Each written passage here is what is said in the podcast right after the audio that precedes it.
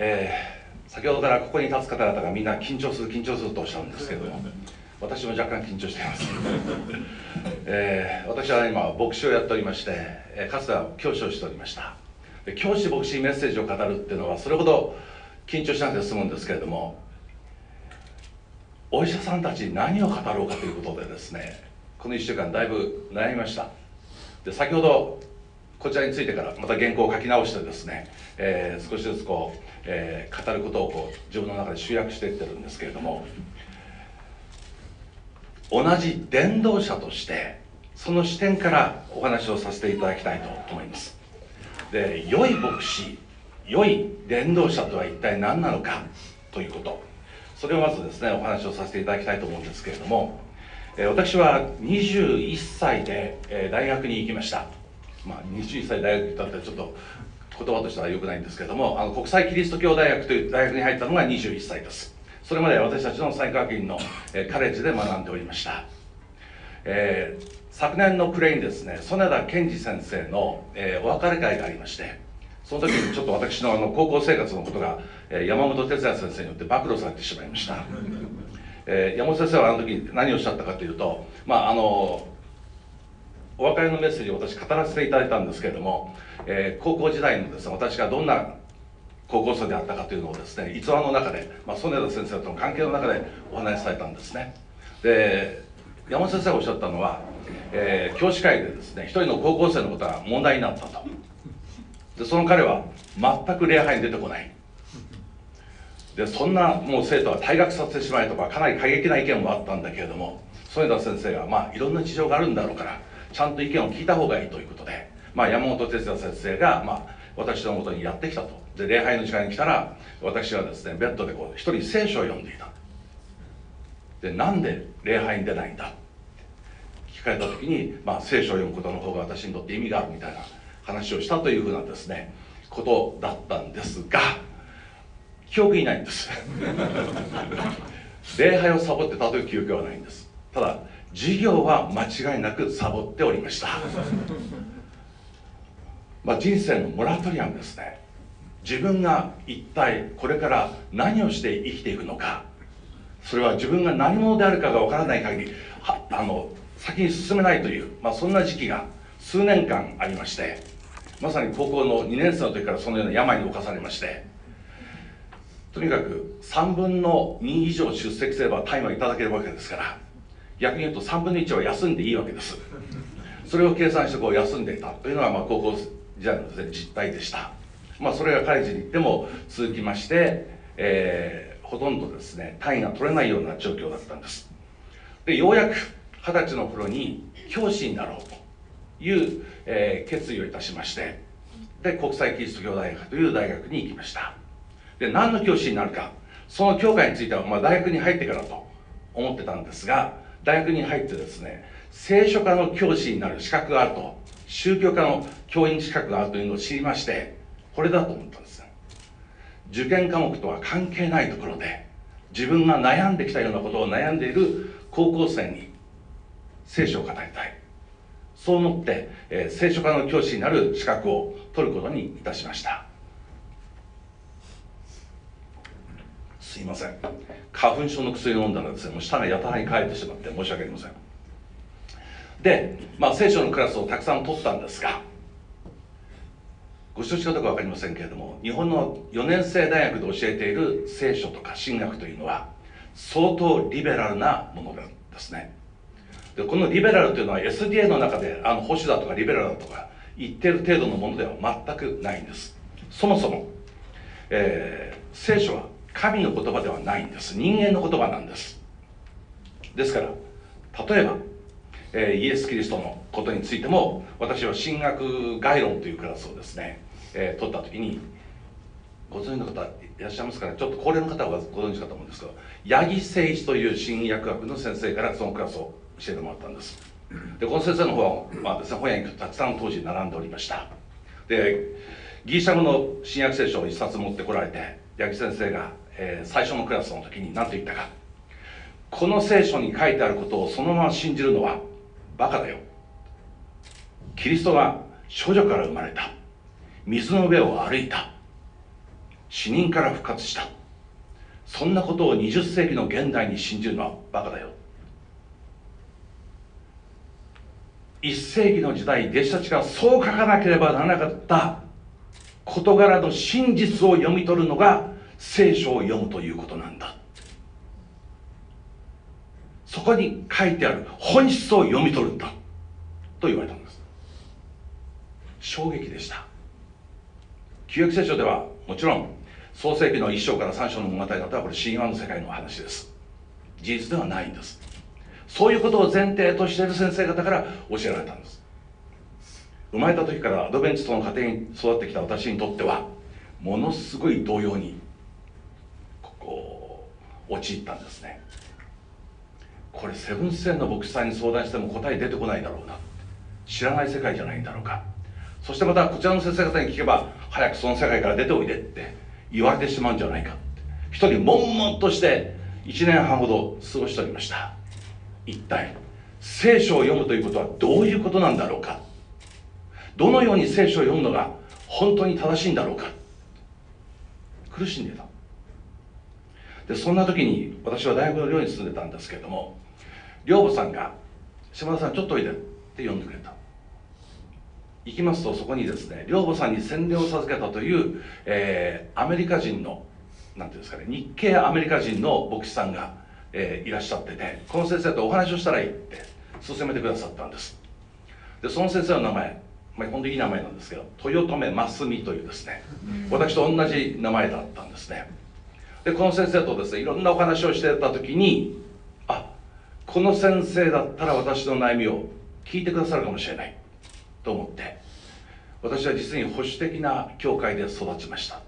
聖書の言葉をその通り信じるそういう信仰の中で育ったんですが今この大学の講義で聞いてるのはそうではない聖書の読み方。全く違う聖書の読み方を教えられて非常に混乱しています。聖書はどうやって読んだらいいんでしょうか？すると豊臣先生はですねあのヨハネ福音書の第9章にある物語をお話ししてくださいました、えー、町の外れに生まれつき足の不自由な男が座っていて間違えた。目の不自由な男が座っていました。弟子たちが聞きます。この人が目が見えないのは本人の罪のゆえですか？それとも両親の罪のゆえですか？キリストは答えます。どちらでもない。神の技が現れるためだ。そして泥を彼の目に塗ってそして白マ白ラムの池に行って洗いなさい洗いました。目が見えるようになった。ですね。その物語です。でパリサイ人たちはイエスをめぐって意見が真っ二つに分かれるんです。片やこのような印を行うことができるのは神から使わされた人に違いないという人々とその癒しの技が安息日になされたゆえに安息日にこのような技をする人は神から使わされているわけがない罪人に違いない。真っ二つに分かれます。本人に聞くんです。お前の目を開けたのは一体誰だって私は知りません。繰り返し彼に聞く。彼の両親にも聞きます。誰がお前の息子の目を開けた？私たちは知りません。3回目にですねその本人が呼ばれてはっきり言ってみる。私たちには彼が罪人だと分かっている。お前もそう思うだろう。そう問い詰められた時にヨハネ福音書の10章の25節をちょっと見てみたいと思うんです。が豊臣先生はこの聖句を聞かれたんです。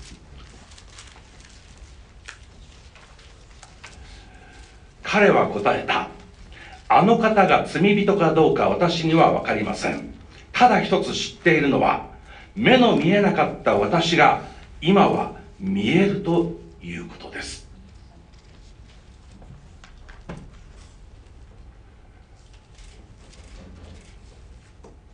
この盲人にとっていやかつて盲人であった男にとってキリストが何者かはよくわからない。ただ一つはっきりとしているのはこのお方に出会ってかつて目の見えなかった自分が今は見える。この事実だけははっきり分かります。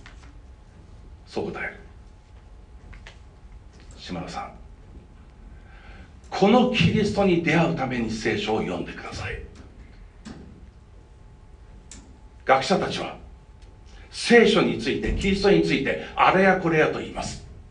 でもこのキリストに出会っていない。このキリストに出会うために救い主に出会うために聖書を読んでいない。私はハーバードでパール・ティリヒのもとで勉強しました。パール・ティリヒってご存知ですか？20世紀最大のアメリカの神学者と呼ばれる人です。もともとドイツ人です。ナチスに追われてアメリカに渡って、まあ、アメリカで哲学神学というですね哲学と神学の合間を行くような、まあ、そういう学問を成した人です。そのティリヒすごい名声の高いですね。このティリヒのもとで私は学びました。しかしティリヒはキリストを知りません。衝撃でした。ティリヒのことは他のクラスでも学んでいました。有名な神学者です。20世紀最大の神学者といえばバルトカル・バルトという人なんですけれどもアメリカの神学者といえばティリヒです。しかしあのティリヒはキリストを知らない。しばらくして私はティリヒが祈らない人であることを知りました。彼は祈らないんです。なぜ？彼にとっての神彼にとってのキリスト概念にしか過ぎないんです。彼にとっての個人的な救い主ではないんです。どんなに優れた聖書学者であったとしてもあるいは神学者であったとしても決して良い牧師とは言えない。そういう人がいます。良い維持伝道者とはどういう人でしょうか？医学について素晴らしい研鑽を積んで素晴らしい知識を持っていればそれは優れた維持伝道者と言えるのでしょうか？やはりそうではないんだろうと思います。今日はご一緒にマタイ福音書17章のキリストの癒しの物語から学んでみたいと思います。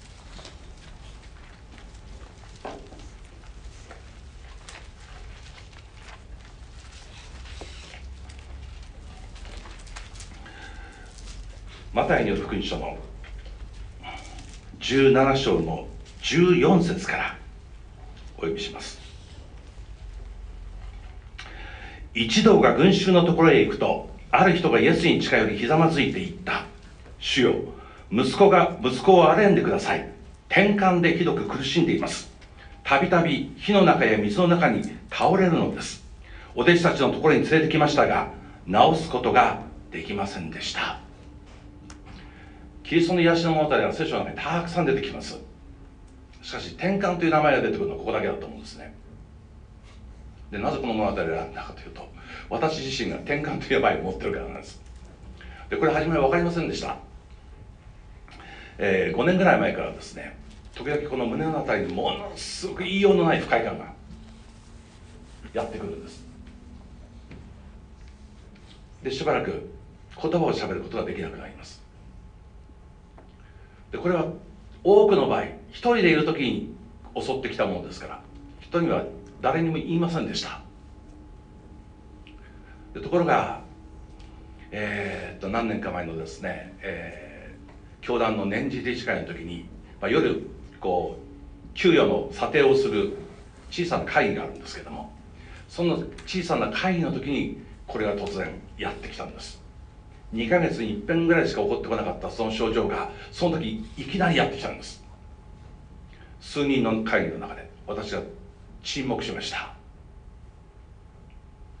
23分沈黙してたと思います。何ですか？大丈夫ですか？ってですね。まあ心配になって声をかけてくれました。大丈夫大丈夫。まあ私にとっては数分やり過ごせば平常に戻りますので、まあ、そのように答えていたわけですが山形先生ちょうど理事会に来てらっしゃったのでちょっと症状をあのお話しして、えー、心臓じゃないだろうかということでニトロをですねいただきました。今でも財布の中にいつも入ってるんですが。でそれからですねあの、まあ、しばらく何かあったらその薬を飲もうと思っていたんですがあまり症状が来ないので、えー、その薬を使うこともありませんでした。で国平指導先生が亡くなって、えー、ローマリンダにですね告別期に行った時にその日曜日の告別期の前日の安息日にローマリンダの日本人協会でメッセージを取り次ぎました。その途中でその病が症状がですね起こってきたんですね。であ来たな。って思ってしばらく沈黙しているうちに自分の頭の中で何を話していたのか飛んだんです。で聞きました。今何話してました？だこの話をしてた。そうか。確かにそうだった。でもこの話から私は次にどうやって展開しようとしてたんだろうか。これはこと次思いなさい。でなんとかですね話をですね始めて、えー、終わらすことができたんですけれども。まあローマリーノですからたくさんのお医者さんや卵がいます、まあ、いろんな方が心配してくださって。そして、えー、心配はすぐ衛生病院で電話でこう通じまして。私はもう1分ぐらい沈黙あ沈黙してたかなと思ってたんですけど、まあ、実に4分だったっていうんですね。4分は長すぎだろうと思ったんですが送られてきた DVD を見ると確かに4分送られて 言葉が出ないんです。それから衛生病院のですね保護先生付きの患者になりましてずっとあの診察を受けておりました。ところがその2ヶ月にいっぺん起こってくる症状が1ヶ月にいっぺんになり2週間にいっぺんになり1週間にいっぺんになってきて日本で3回ほど教会で講演会をやってる時説教をしてる時、えー、この症状がやってきて沈黙しちゃったんですね。もうそれを見た教会がびっくりして、えー、私にではなくて、えー、教団の総務局長の柴田先生に電話をかけるわけです。何とかしろって。もうあれでは危ないぞって。もう脅しの電話をかけてくるわけです。柴田先生の出費してどうしましょうかどうしましょうかって言うんですけど。もうどうしようもないよねって、えー、まあ話なんですね。もう出張する時には奥さんをつけましょうか。やめてくれ。もしかしたらストレスかもしれないから でやがてですねこの病気が原因が転換であると知りました。転換って聞いて、まあ、この物語を思い出したわけです。まあ外でですねこの少年のように暴れ出すわけではないんです。中が暴れるだけなんです。でその薬をですね、えー、いただきまして最初飲んだ薬がですね合わないんですよ。飲むとかえって気分が悪くなる、まあ、ですからやめたんです。で辞めたことをですね衛生病院のあの事務局長やってる町田君に町田先生に町田さんにですねちょっと話したんです。あどうですかどうですかって聞くもんですから。いやちょっと薬合わなくてね。ってちょっと今辞めてるんだよ。でそのまますぐ西野先生からお電話かかってきて「ダメですよ辞めちゃ。医者が出したものを患者が勝手に辞めちゃいけない」叱られました。でも飲むと気持ち悪くなるので飲まないで。あえて「ごめんねごめんね」と言いながらやり過ごしてたわけです。で、まあ、診察に行きましてその時は東京医科大学のですね先生にお世話になってたんですが「先生これいただいた薬飲むとかえって気持ち悪くなるのであの飲むのやめてました」「あいいですよやめてやめて」気分悪くなったらやめてください。全然違う。愛のある言葉でで薬変えましょうということでですね新しい薬をいただきました。でこの薬も気分悪くなったらやめていいですから言われたんですがその薬はぴったりあってですねその日以来その日以来一度もこの症状が出てこないんですもう2年ぐらいになりますかね。その症状が止まって。で転換一言じゃない。非常に親しみのある記事ですのであえてこの物語をですね今日選ばさせていただきました。何が言いたいのかよく分かりませんけど。でこの転換の少年を弟子たちのところに連れてきた。しかし弟子たちはいらせなかったんです。で私も病気になったらどこへ行くかというと医者のところに行きます。牧師のところには行きません。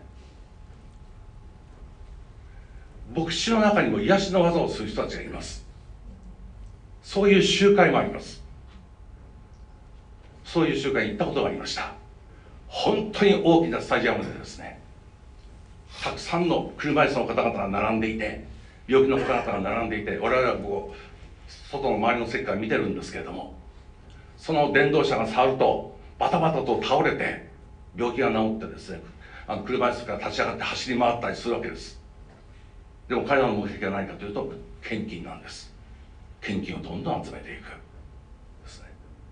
そういう僕たちがいることは確かなんですけれども私たちは病気になったらどこへ行くか医者のところに行きます。なぜなら専門的な知識を持っているのは医者だからと信じるからです。そしてできれば私はクリスチャンの医者のところに行きたいと思います。本当の癒し主である神をキリストを知っている医者のところに行きたいと思います。ミニストレールヒーリングの中にですねこういう言葉があります。まあこれは皆さん本当によくご存知だと思います。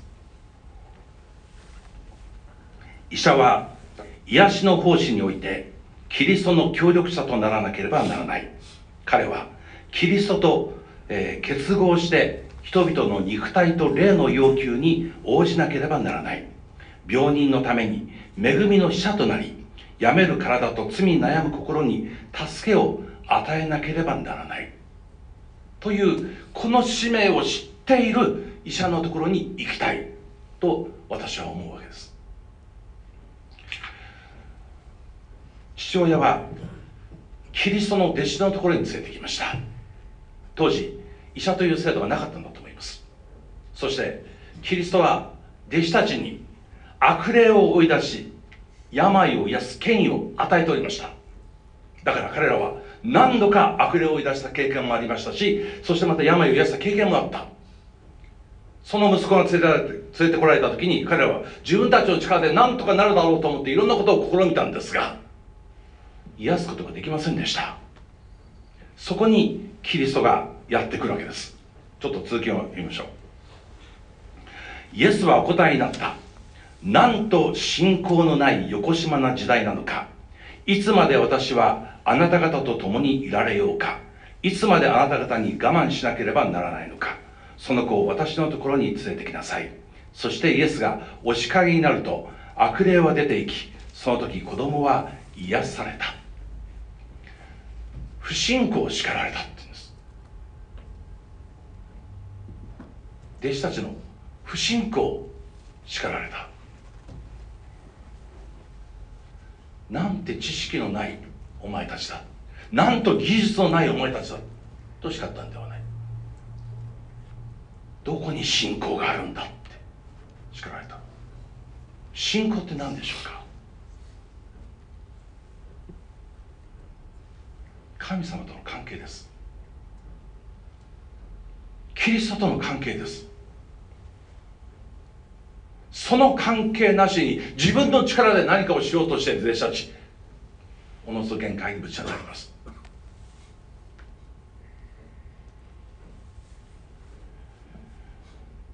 なんと信仰のない横島な時代なのか。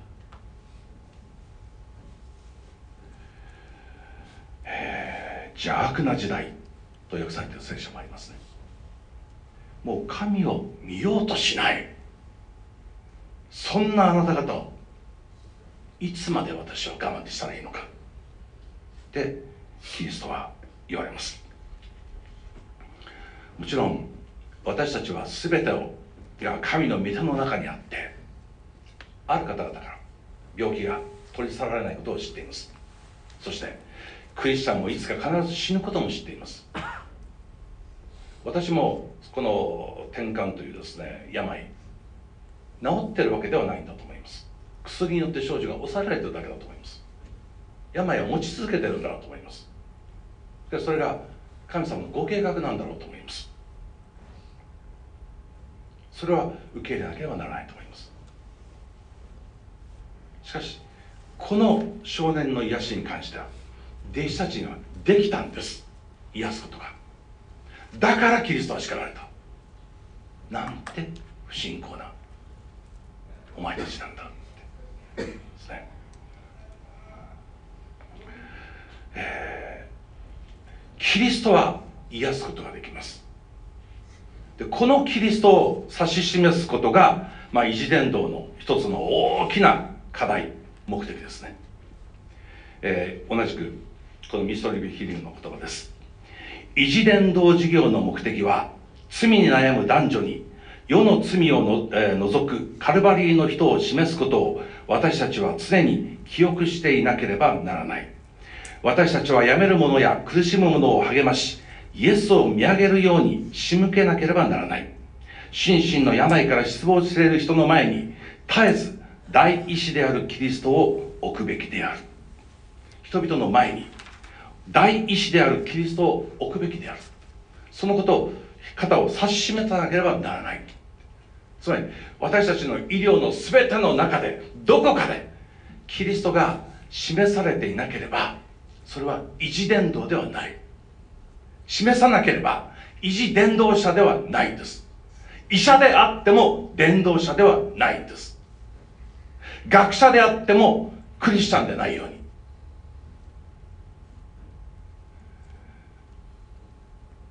どんなに聖書に精通していても祈らないクリスチャンは矛盾です。クリスチャンではありません。キリストとの関係を持っていない。そんな神学者が何を語ろうともそこから命の言葉は出てきません。知恵の言葉や知識の言葉が出てきたとしても命の言葉は出てこない。私たちの医療の働きにキリストが示されていなければそれは単なる医療です。医療伝道でも維持伝道でもない。キリストを示すこと。これが私たちクリスチャンの全ての務めでもあります。19節から。弟子たちは密かにイエスのところに来てなぜ私たちは悪霊を追い出さ追い出せなかったんでしょうかと言った。イエスは言われた。信仰が薄いからだ。はっきり言っておく。もしからし種一粒ほどの信仰があればこの山に向かってここからあそこに移れと命じてもその通りになる。あなた方にできないことは何もない。もしあなた方が本当に私につながっているならば信仰を持って私につながっているならばあなた方にできないことは何もない。からし種一粒ほどの信仰。神にすがろうというその信仰があなた方の中にあるか。そう問われます。そしてこの新教略聖書を読むとですね20節の次が22節になってるんですよ。21節はどこへ行っちゃったのか。この20節の横にこうなんか印がついてませんか。それを印のついたところはですねあのそれぞれの書簡の、えー、書の一番最後のところに出てるわけなんですけども、えー、マタイによる福音書のですね、えー、最後のページを開きますと28章の20節の後に定本に説が欠けている箇所の違本による訳文っていうのがあります、まあ、多くの写本にはあるんですけれどもこれは定本に欠けてるがゆえにここに記載されていない御言葉です。で旧約聖書にはこれ括弧であの旧約聖書ごめんなさい、えー、公約聖書にはですねこれ括弧でですねこの聖句は載っておりました、えー、17章の21節。しかしこの種のものは祈りと断食によらなければ出ていかない。難しい例だ。これは単なる、日常的な信仰ではできない。祈りと断食によらなければこの種の霊を追い出すことはできない。もっともっと強い神との関係がなければこのようなものを癒すことはできない。キリストは私たちも牧師として伝道する時にですね本当に、えー、改心へと導くのが難しい方々がいらっしゃいます。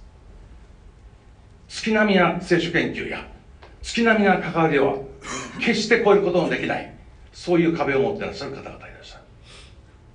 どうするか牧師は。祈るしかないんです。しかも断食を持って祈るしかない。ですね、えー、私は今毎週安息日の朝は断食をします。でこれどこから始まったかというとですねあの韓国の祈祷院の院長を長くされていて今支部の、えー、祈祷院のですね、えー、責任を持っておられる本寛義先生という先生がいらっしゃるんですね。韓国の方です。でこの先生があの、まあ、日本に来られて一緒に食事をしている時にですねこう言われたんです。あこう私質問します先生毎朝何時に起きて祈ってますか？って聞いたら4時半だ、まあ、4時半に起きて祈ってる。そうですか。そしてその時にです。こう加えられた。安息日は断食をして祈ってる。あ安息日は特別なんですか？安息日は日本のために祈ってるから。日本のために断食をして祈ってる。言われたんです。聞かなきゃよかったなと思ったんですけど韓国の方が日本のために断食して安息日祈ってるのに日本の牧師は祈らないわけにはいかないですね。そのその週から私も安息日は断食をすることになりました。皆さんも来週からですよ。今日聞いちゃったので。本当にですね断食をして祈って神様との絆を強くしなければ神様からいただく精霊神様からいただく力神様からいただく愛神様からいただく命をもっともっといただけなければ成し遂げることのできないことがたくさんあるんです。この少年の命は癒しはまさにそのような神との関係が要求されていました。弟子たちはそのことを教えられました。私たちが本当にキリストの栄光となるような伝道あるいは医療を展開しようとするときに私たちにとって祈りは大切です。なぜならそれがキリストとの関係を作るからです。パール・テリヒはキリストを知らない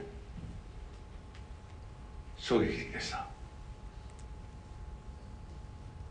キリストを知る牧師になりたいと思います。キリストを知る医療伝道者であっていただきたいと願います。キリストを知らない医師であればそれは他の医師と何ら変わりがありません。キリストを知るために私たちは御言葉を読みそして祈るんです。知るという言葉はこれは聖書に言うと一つになるという意味です。ブドウの木であるキリストと枝である私たちが一つになってつながった時に私たちは神の栄光となる技をなすことができるんだろうと思います。共に祈るアドベンチストになりたいと思います。キリストを知るアドベンチストになりたいと思います。そしてそれぞれの働きを通して神様のご栄光が表され多くの方々がキリストを知る者にと導かれますように心からお祈りいたします。このメディアはオーディオバースの提供でお送りしました。オーディオバースでは福音を広めるためにお説教やセミナーなどの音声映像の無料配信を行っています詳しくは http コロンスラッシュスラッシュ www.audioverse.org へアクセスしてください。